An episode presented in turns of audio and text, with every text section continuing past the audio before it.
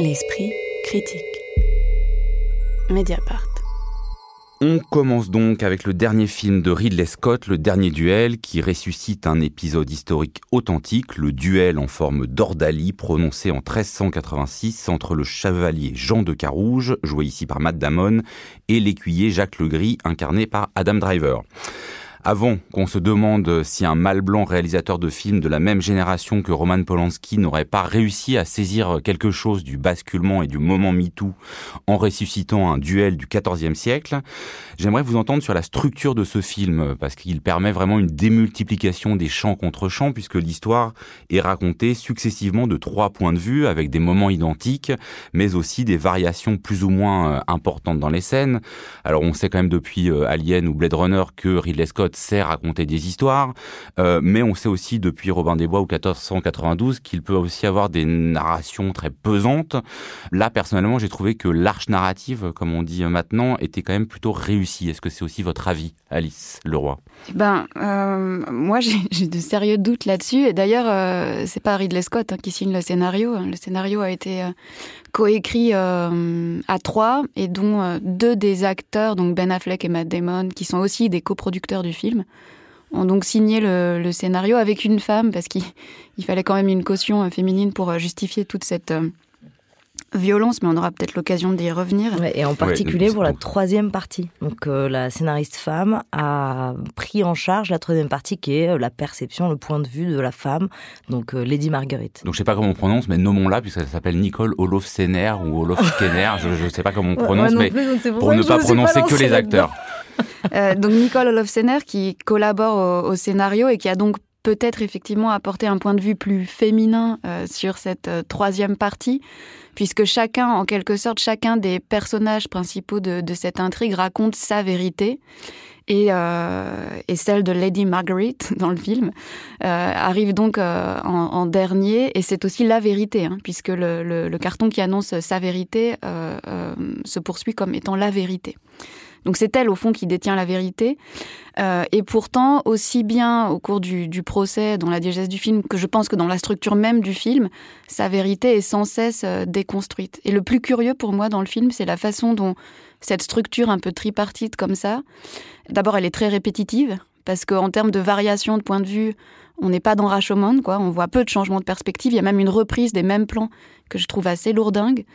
Mais par ailleurs, il y a aussi quelque chose d'assez euh, déroutant, c'est que le film, en quelque sorte, s'applique à contredire sans cesse ce point de vue féminin qu'il tente de faire émerger en, désavouant toutes les paroles féminines du film. c'est assez curieux en fait la maladresse euh, extrême du film. Occitane Lacurie. Moi aussi j'ai perçu une forme de hum, de maladresse, j'ai trouvé, c'est-à-dire qu'il y a un grand académisme du film. Enfin, tu parlais Alice de, de et bon voilà, la reprise est quasiment terme à terme et notamment dans des espèces de motifs visuels comme la façon dont elle va enlever ses chaussures ou les perdre dans sa course dans l'escalier au moment euh, du, viol.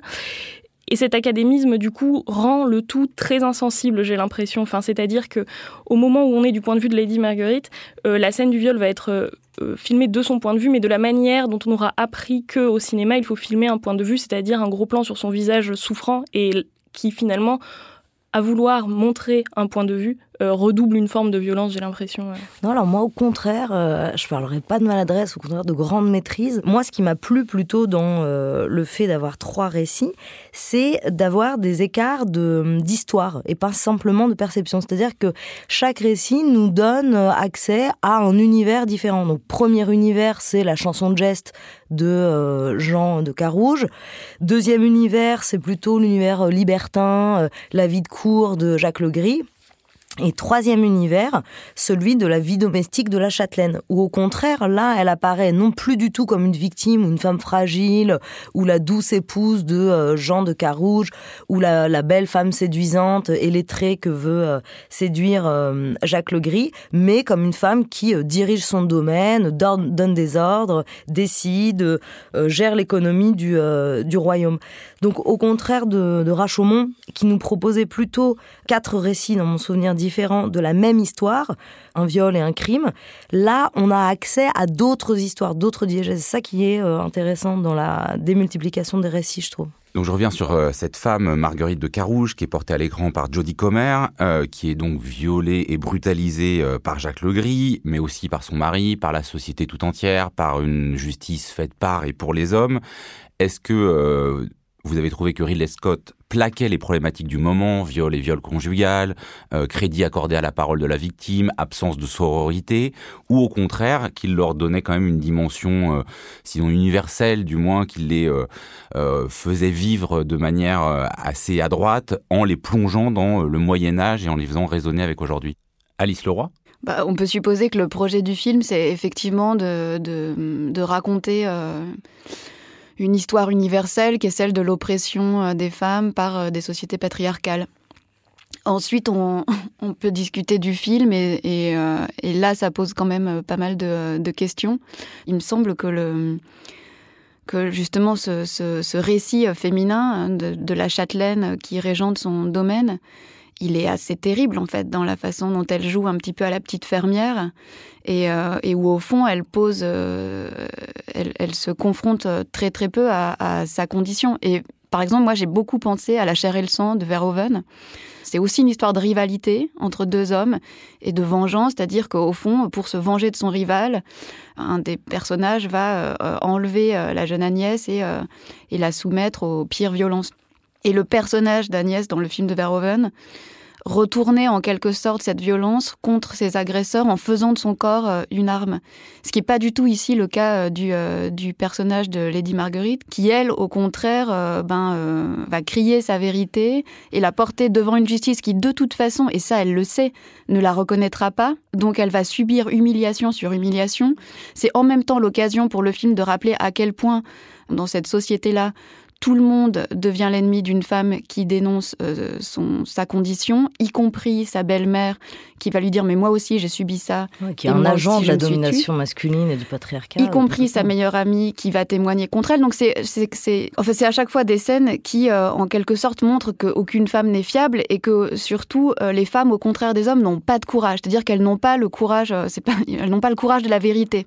Et même Lady Marguerite qui paraît si déterminée dans sa décision, finalement finalement, le jour où elle devient mère, est prise de remords et, euh, explique à, Jean de Carouge que si elle avait su euh, ce que ça impliquait comme amour démesuré d'être mère, elle se serait tue comme les autres et elle n'aurait pas porté euh, cette vérité devant une cour de justice parce que finalement elle préférerait élever son enfant, ce qui est bien évidemment la destination de toute femme sur Terre. Donc il y a quelque chose de, très violent qui est parfois à la, limite de... Alors on pourrait y voir une dimension ironique et grotesque et je trouve qu'il y a, un, aspect très Monty, Monty Pythonesque presque dans le film on, croirait voir une sorte de, remake de, Sacré Graal, mais en même temps, je suis pas sûre en fait que le, que le film se, situe non plus dans cette, euh, enfin consciemment dans cette dimension euh, parodique. Bon, alors sur le manque de courage de Lydie Margaret, je te trouve quand même dur, Alice. Moi, j'ai pas du tout envie de brûler sur un bûcher vive. Donc, euh, je pense qu'au contraire, là, on voit comment elle est euh, victime de euh, l'ordre oui, parce qu'alors, il faut préciser pour les gens qui l'ont pas vu que donc ce duel est une, une ordalie, un jugement de Dieu, et que donc de celui qui va mourir ou pas dépend aussi le sort de Dame Marguerite. Et si son mari est le perdant du duel, dans ce cas-là, elle brûlera vivent dans les plus atroces souffrances. Et d'ailleurs, elle est préparée euh, avant le combat euh, pour, euh, enfin, elle est positionnée au-dessus du bûcher et elle attend sa propre sentence. C'est-à-dire celui qui dénonce et qui défie justement Dieu en dénonçant le crime risque de, brûler, de brûler s'il a menti.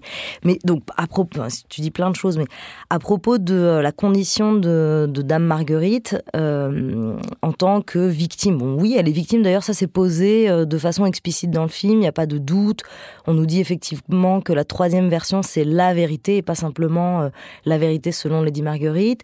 Elle, est, euh, elle subit un crime, elle est mariée euh, dans un mariage arrangé. Euh, pour sauver euh, la fortune de son père et arranger la fortune de son futur mari. Euh, elle subit le patriarcat terrible de la société médiévale du XIVe siècle, mais on est en France au XIVe siècle. Donc ce personnage, il est simplement réaliste, en fait, il est simplement ancré dans son époque, dans la condition des femmes. Et, pour abonder dans, ton sens, simplement, enfin, j'ai l'impression que Occitane Lacurie, l'héroïser, l'idéaliser, ça aurait été aussi une manière de renverser euh, tout simplement terme à terme l'équation, là où dans la séduction rêvée euh, par Jacques Legris, il y a toute cette conversation autour du roman de chevalerie, etc. Et en fait, on découvre dans sa partie à elle une femme qui n'est ni vraiment guenièvre, ni vraiment une vengeresse qu'on pourrait rêver qu'elle soit, quoi. Enfin. Mais moi, il me semble qu'on n'est pas dans la France du XIVe siècle. On est, enfin, c'est exactement euh, Barthes parlant du, Jules César de Mankiewicz, c'est-à-dire euh, la France médiévale de Ridley Scott. Euh, on y porte le mulet et on se décolore les cheveux. Enfin, c'est et on a la frange courte sur le front, exactement comme comme. C'est toute cette vision recomposée par Hollywood d'un monde médiéval qui est en même temps complètement passé au filtre d'un certain nombre de, fantasmes, et notamment, excuse-moi, mais des, fantasmes de domination euh, sexuelle et de... Moi, ce qui m'a intéressé, c'est que j'ai vu dans le film plutôt, à travers cette construction en trois récits, c'est plutôt une apologie du journalisme, moi je dirais, et une apologie de la recherche de la vérité euh, à l'heure des fake news et de, l'Amérique post-Trump. En fait, moi, ce qui m'a plu dans ce film, c'est pas du tout le truc sur oui, c'est vrai qu'il y a une absence de sororité, c'est vrai que la belle-mère, c'est un agent du, euh, patriarcat et de la domination masculine, et c'est toujours vrai dans beaucoup de cultures dans le monde. Euh, au Maghreb, c'est toujours le cas.